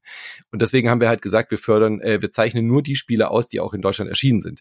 Und jetzt haben wir halt ganz oft den Fall, äh, wie dieses Jahr zum Beispiel auch ein Spiel nominiert, was seit drei, vier Jahren schon in den USA existiert. Und dann, dann sind die halt immer komplett verwirrt, weil das kam dann halt irgendwie vor vier Jahren in den USA raus und dann sagen die so, hä, das Spiel ist jetzt irgendwie in Deutschland äh, als Spiel des Jahres oder Kennerspiel des Jahres nominiert. Das ist doch schon ein alter Hut. Äh, das sorgt dann immer so ein bisschen für Verwirrung. Da können wir aber nichts dafür, sondern es gibt dann halt einfach der Verlag, der das dann im Original rausgebracht hat, hat dann halt versucht, deutsche Verlage zu finden und hat dann halt keinen gefunden, der das machen wollte. Und ein paar Jahre später kam dann ein kleiner Verlag und hat gesagt, ja, dann machen wir das. Das ist doch ein mhm. gutes Spiel. Das gibt's hier noch nicht. Die Lizenz ist jetzt vielleicht ein bisschen günstiger geworden. Wir bringen das jetzt in der deutschen Übersetzung nach Deutschland. Und äh, das sorgt dann aber international für Verwirrung, weil für die war das dann halt schon durch, das Spiel. Ja, ja klar, gut, aber es ist halt ähm, bei Brettspielen ähnlich wie bei Büchern. Das ist nicht wie Filmen und Serien, die heutzutage ja. halt äh, global überall gleichzeitig äh, gelauncht werden oder rauskommen. Das funktioniert halt nicht, wenn man so aufwendige Übersetzungen machen muss und halt was komplett, ja auch ein, ein Brettspiel und Karten und Figuren und so weiter komplett neu bedrucken und so. Das steckt ja schon nochmal ein anderer. Gerade die Kartentexte und die Anleitung ja. und so. Also der Lokalisierungsaufwand ist schon echt enorm bei Brettspielen. Ja, ja. Ähm, ja, ich dachte, wir könnten noch mal kurz in andere Popkulturwelten schauen, wobei so viel ist das, glaube ich, gar nicht. Ähm, wo, wo Brettspiele jetzt noch auftauchen, aber ich, da, man kommt ja an Jumanji nicht vorbei. ja. Das Fun muss man Fact, ja. Ich habe es nie geguckt. Nein. Das stimmt. Mann. Ja, ich habe nie Jumanji geguckt. Äh, weder die alten noch die Neuauflage. Also ich kenne natürlich die ganzen Szenen ja. und so weiter und auch die ja. Faszination von diesem Film, aber ich weiß nicht, warum ich den nie geguckt habe. Keine Ahnung. Also ähm, die, die äh, Neuauflagen, die sie sozusagen ja das, die Brettspielidee dann auch weiterführen ins Zu Digitale. Videospielen, gell? Genau, ja. Zu Videospielen, genau.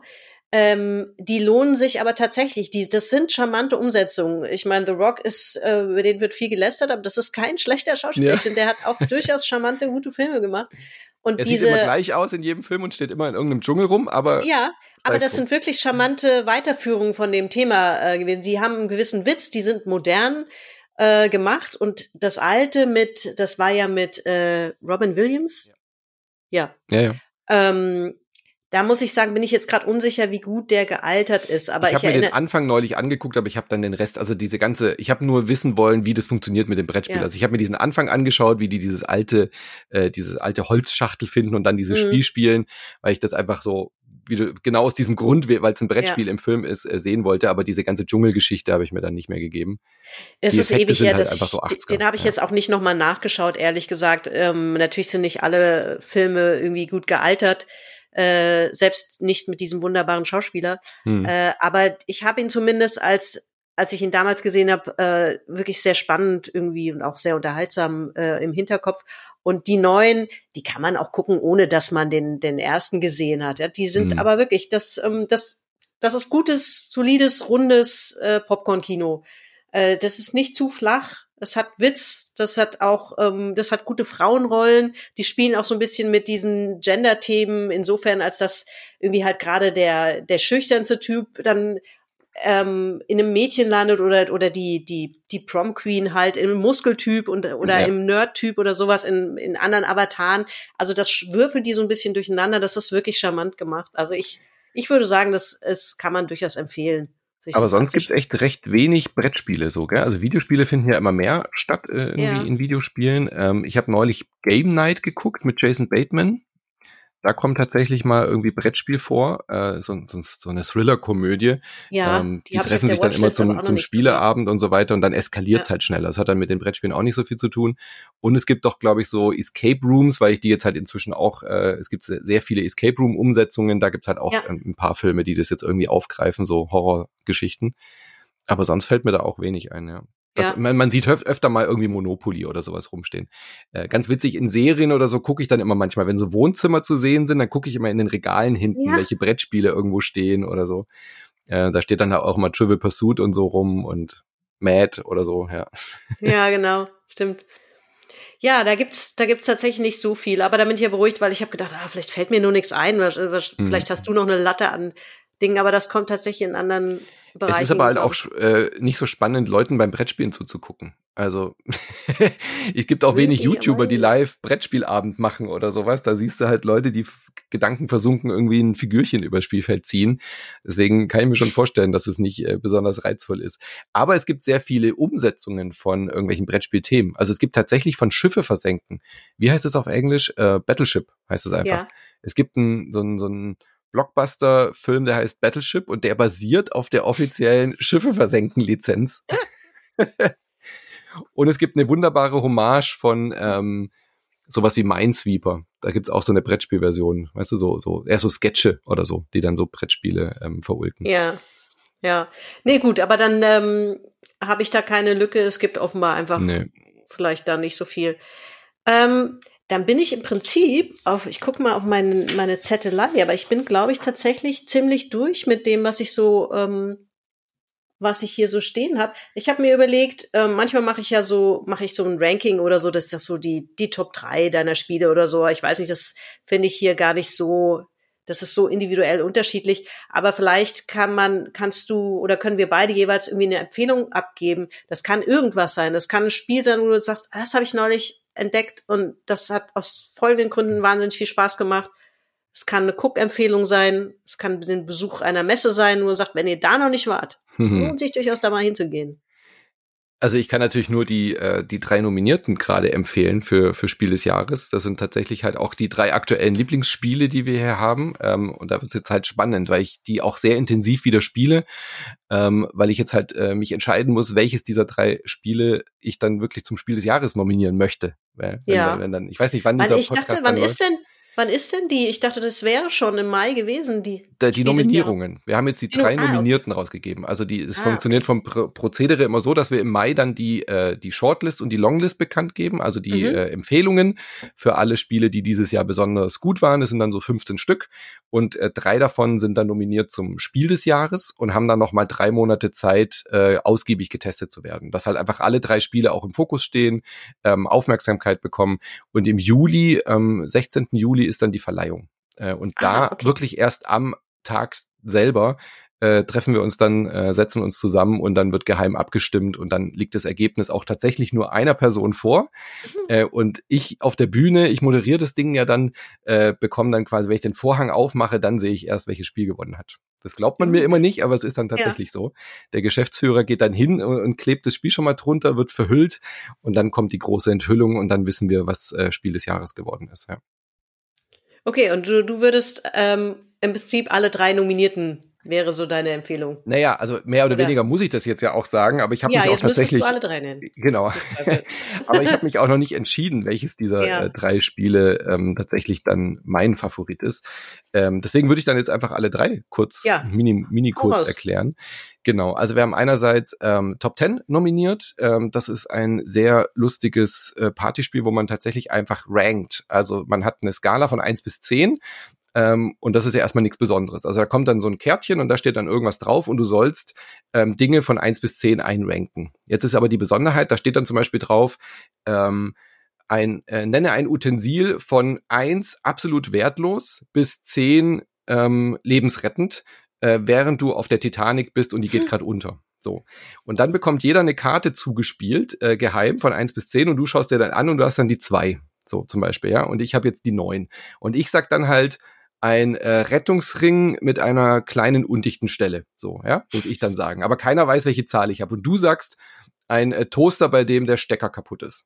So, weil du hast die zwei.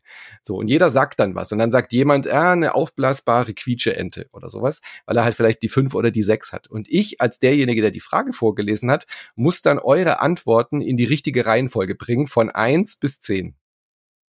Es klingt nicht schlecht, ja. Es ist klingt super lustig.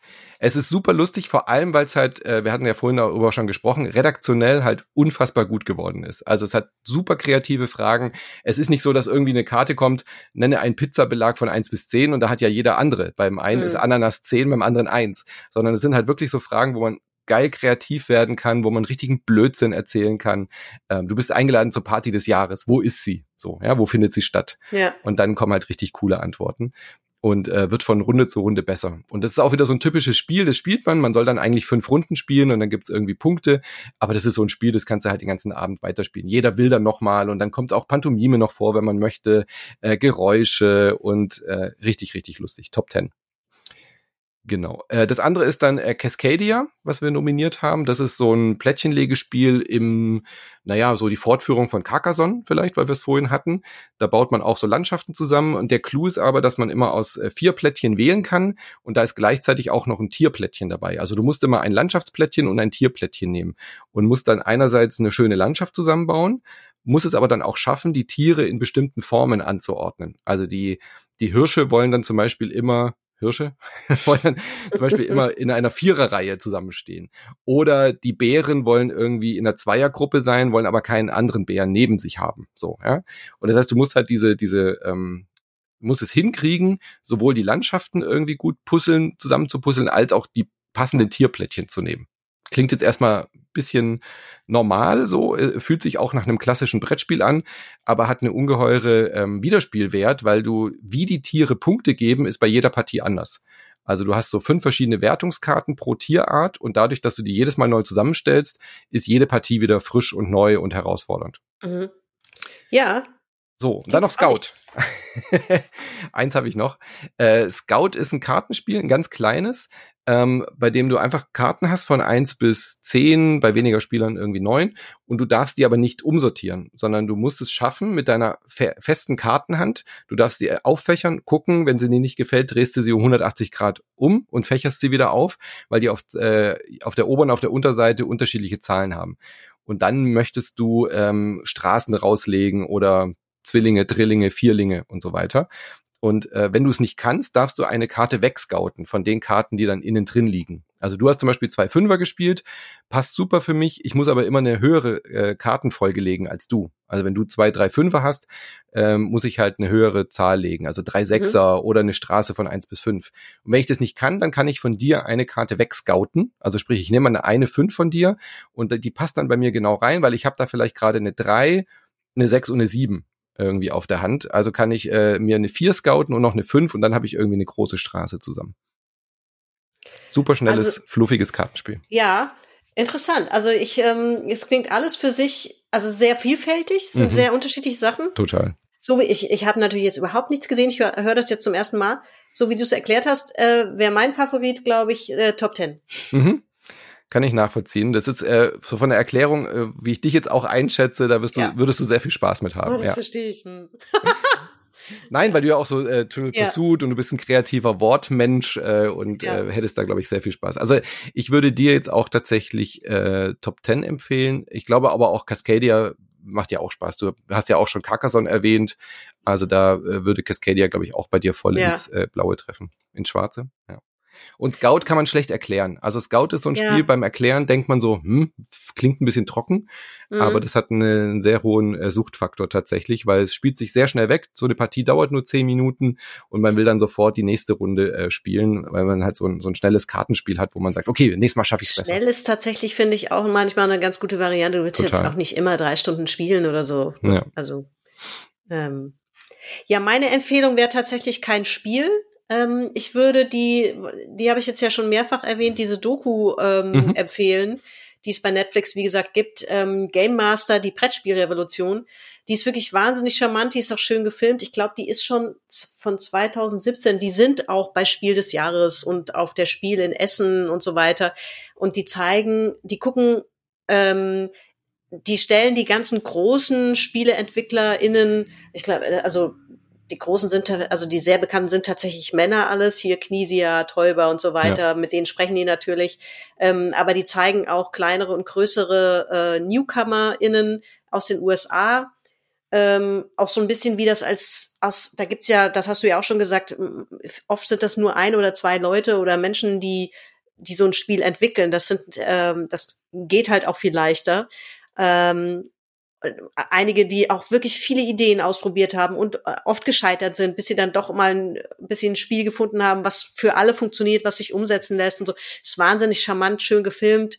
Und danach hat man wirklich auch sehr viel Lust, äh, nochmal Spiele auszupacken oder mal ein neues zu kaufen oder so. Also das würde ich, das ist einfach wahnsinnig unterhaltsam, wenn man so in die Welt der Brettspiele eintauchen will. Ähm, dann ist, ich kenne keine Doku, die sich so intensiv mit dem Thema auseinandersetzt wie das. Also das wäre meine, meine Empfehlung am Rande. Muss ich, die gucke ich gleich heute Abend an. Hab ja, mach das. nicht gesehen. Also mir hat die wahnsinnig viel Spaß gemacht. Ähm, war natürlich auch eine gute Vorbereitung. das stimmt, ja. War sehr inspirierend dann. Ja, aber gut, dass du es ansprichst. Äh, die, die, es gibt sehr, sehr, sehr, sehr wenige Spieleerfinderinnen. Also ja. vielleicht auch ein Appell da draußen. Ähm, weil ich verstehe es auch nicht so richtig, weil die Spieleszene, also bei der Gamescom, äh, Quatsch, bei der bei der Videospielszene hat man ja so das Gefühl gehabt, das habt ihr ja damals auch bei Pixelmacher und so auch äh, gemerkt wahrscheinlich so, Spiele wurden halt für 14-jährige weiße Jungs irgendwie produziert mhm. und das hat sich ja komplett geändert. Ja, es gibt ja. diverse Charaktere, es gibt diverse Studios, es gibt eine unglaubliche Bandbreite und es gibt irgendwie jetzt auch starke weibliche Heldenfiguren und so. Und beim Brettspiel die Szene auf der, wenn du oft über die Messe läufst, siehst du wahnsinnig viele Frauen, Kinder, ältere Menschen, alles vertreten. Ähm, und wenn du dann aber in die Entwicklerszene guckst, und da gender ich jetzt absichtlich nicht, dann gibt's halt zwei, drei Frauen, mm. die irgendwie Spiele entwickeln. Ja. Ähm, wir haben mal geguckt, wie viel Spiele von Frauen sind äh, dieses Jahr. Wir, wir, wir hätten nicht mal, wenn wir gewollt hätten, hätten wir zwei, drei Spiele nominieren können. So, es gibt so wenig und die machen dann ja auch nicht jedes Jahr ein Spiel. Mhm. Ähm, und das ist dann echt ein bisschen traurig und ich verstehe es ehrlich gesagt nicht, so warum das gerade beim Spieleerfinden so eine Männerdomäne ist. Äh, weil in den Verlagen und in den Redaktionen und so ist das alles gar kein Thema. Also die ja. Brettspielszene selber ist sehr, sehr bunt und breit aufgestellt, aber dieses, dieses sich hinsetzen und ein Spiel erfinden, das scheint irgendwie, keine Ahnung warum. Also das jetzt, ich würde jetzt auch nicht sagen, dass das so gesellschaftlich durch die Szene gefördert wird, dass nur Männer irgendwie Spiele herausbringen. Ähm, mhm. Das sehe ich und beobachte ich nicht, ähm, aber irgendwie gibt es da sehr wenig, die da Bock drauf ja. haben. Ja, das macht die Doku tatsächlich sehr gut zum Thema, da nochmal auch drauf zu schauen, auch aber generell auf Diversity. Hier kommt auch ein ähm, Spieleentwickler aus den USA zu Wort, der, glaube ich, ähm, ich meine, mexikanische Wurzeln hat. Mhm. Ähm, und der auch sagt, ja, wir, wir haben halt wenig Repräsentation gehabt und es waren auch, ich habe die Spiele in Bibliotheken gespielt, weil wir konnten mhm. die uns auch gar nicht leisten. Und ähm, der hat natürlich jetzt auch ähm, selbst Spiele, der hat ein Spiel entwickelt, das heißt, glaube ich, Thugs ähm, so ein bisschen halt so ein, so ein Ganov, so eine Art GTA, mhm. wenn du so willst, als Brettspiel. Und ähm, der hat das halt wirklich auch mit Blick auf Repräsentation, äh, äh Repräsentation ent, äh, entwickelt. Ähm, auch mit der Idee, dass man natürlich Leute eigentlich eher von der Straße wegbringt. Der hat, das ist ein durchaus charmantes Spiel, auch wenn es halt irgendwie so dieses Gangster-Thema hat. Ähm, und hat dann aber auch selbst gemerkt, ich musste, er musste auch da nochmal Abstriche machen, dass er das Spiel nicht zu teuer, mhm. ähm, also am Anfang hat er sich mit Miniaturen beschäftigt, hat dann aber festgestellt, das macht es viel zu teuer und niemand kann sich ein Spiel leisten, was so viel kostet. Also gerade die Menschen, für die ich das mache, wie, wie ich einer war, ähm, da geht, haut das nicht hin oder so. Das ist also, finde ich, ähm, da wirft die Doku auch einen sehr guten Blick drauf, da nochmal das Feld zu weiten, so ein bisschen. Total, ja. Also ich glaube auch, dass das Privilegien spielen eine große Rolle. Also mhm. natürlich ist Brettspiel auch ein sehr weißes Hobby gewesen, weil es halt auch wirklich ein Privileg ist, so äh, wenn du dir keine Gedanken machen musst, so weißt du, um äh, um solche äh, grundsätzlichen Dinge, dann, ähm, was weiß ich, überhaupt Zeit zu haben, also wenn du in den USA guckst, äh, Eltern, die zwei oder drei Jobs machen müssen, damit sie halt überhaupt die Familie ernähren können, die haben nicht auch noch Zeit mit ihren Kindern zu spielen. So, das ist natürlich schon auch eine Privilegienfrage, aus welcher Schicht du kommst, ob du Zeit hast, mit deinen Kindern Brettspiele zu spielen, ob du quasi aufwächst mit Brettspielen. Ähm, da, das, das spielt, glaube ich, auch eine große Rolle. Aber das erklärt für mich nicht den, den Mangel an weiblichen Erfinderinnen. Ja. Ähm, das äh, könnte sich höchstens vielleicht noch dadurch erklären, ähm, dass es halt auch so dieses äh, alte Thema ähm, mit mit äh, Kinderversorgung und äh, Homecare und so, ja, dass Frauen da halt sehr viel mehr Arbeiten im Haushalt übernehmen und die Männer sich dann quasi als Hobby rausnehmen, sich die Zeit, diese Freiräume freizuschaufeln, um Spiele zu erfinden. Ja, ja das ist, äh, ist eigentlich ein gutes Forschungsthema. Ja, also total. ich könnte mir vorstellen, dass sich das vielleicht auch schon jemand mal vorgenommen hat. Ähm, wir bleiben dran, spannendes Thema. Äh, ja, und damit würde ich sagen, können wir diese Runde beschließen. Mhm. Es mhm. hat sehr viel Spaß gemacht. Dito. Vielen Dank, dass du dir Zeit genommen hast, trotz Jetlag. immer für dich immer. dich hier abends noch aufzuraffen. Ähm, ja, ich, ich, ich drücke an dieser Stelle einfach mal auf Stopp und wir schnacken vielleicht noch kurz weiter. Yes. Aber für alle anderen, vielen Dank fürs Zuhören und bis bald. Spielt schön.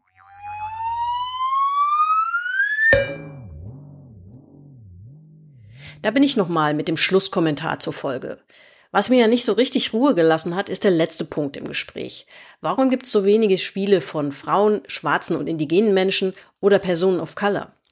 So richtig hieb- und stichfest habe ich das mit deiner kurzen Recherche natürlich nicht klären können. Was ich gefunden habe, deutet aber am ehesten in Richtung historischer Gründe. Es gab schon immer Brettspiele oder Gesellschaftsspiele, die in eher ärmeren Bevölkerungsschichten gespielt wurden, wie einfache Würfel- und Kartenspiele. Komplexere und aufwendigere Brettspiele hatten im Gegensatz dazu oft erzieherische Hintergründe und wurden in anderen Bevölkerungsschichten gespielt. Und Bildung war und ist eben immer auch eine Frage von Klassen- und Standeszugehörigkeit und natürlich von Teilhabe. Das könnte sich natürlich auch bis heute durchziehen. Das findet sich schließlich ja auch bei anderen gesellschaftlichen Themen. Umso wichtiger ist, dass die Doku, die ich am Ende empfohlen habe, das Thema zumindest ansatzweise aufgreift. Da ist mit Sicherheit noch Raum für Forschung, die es möglicherweise auch schon gibt und die ich eben mit meiner kleinen Blitzrecherche auch übersehen habe und mit Sicherheit auch Raum für Verbesserungen. Ansonsten hoffe ich wie immer an dieser Stelle, dass euch auch diese Folge wieder gut unterhalten, informiert und ein bisschen inspiriert hat. Die wichtigsten Themen sind in den Shownotes verlinkt. Hört und abonniert natürlich auch sehr gerne den wunderbaren Podcast von Manu und seinem Team Inset Moin. Und ansonsten bleibt uns gewogen. Bis bald. Macht's gut.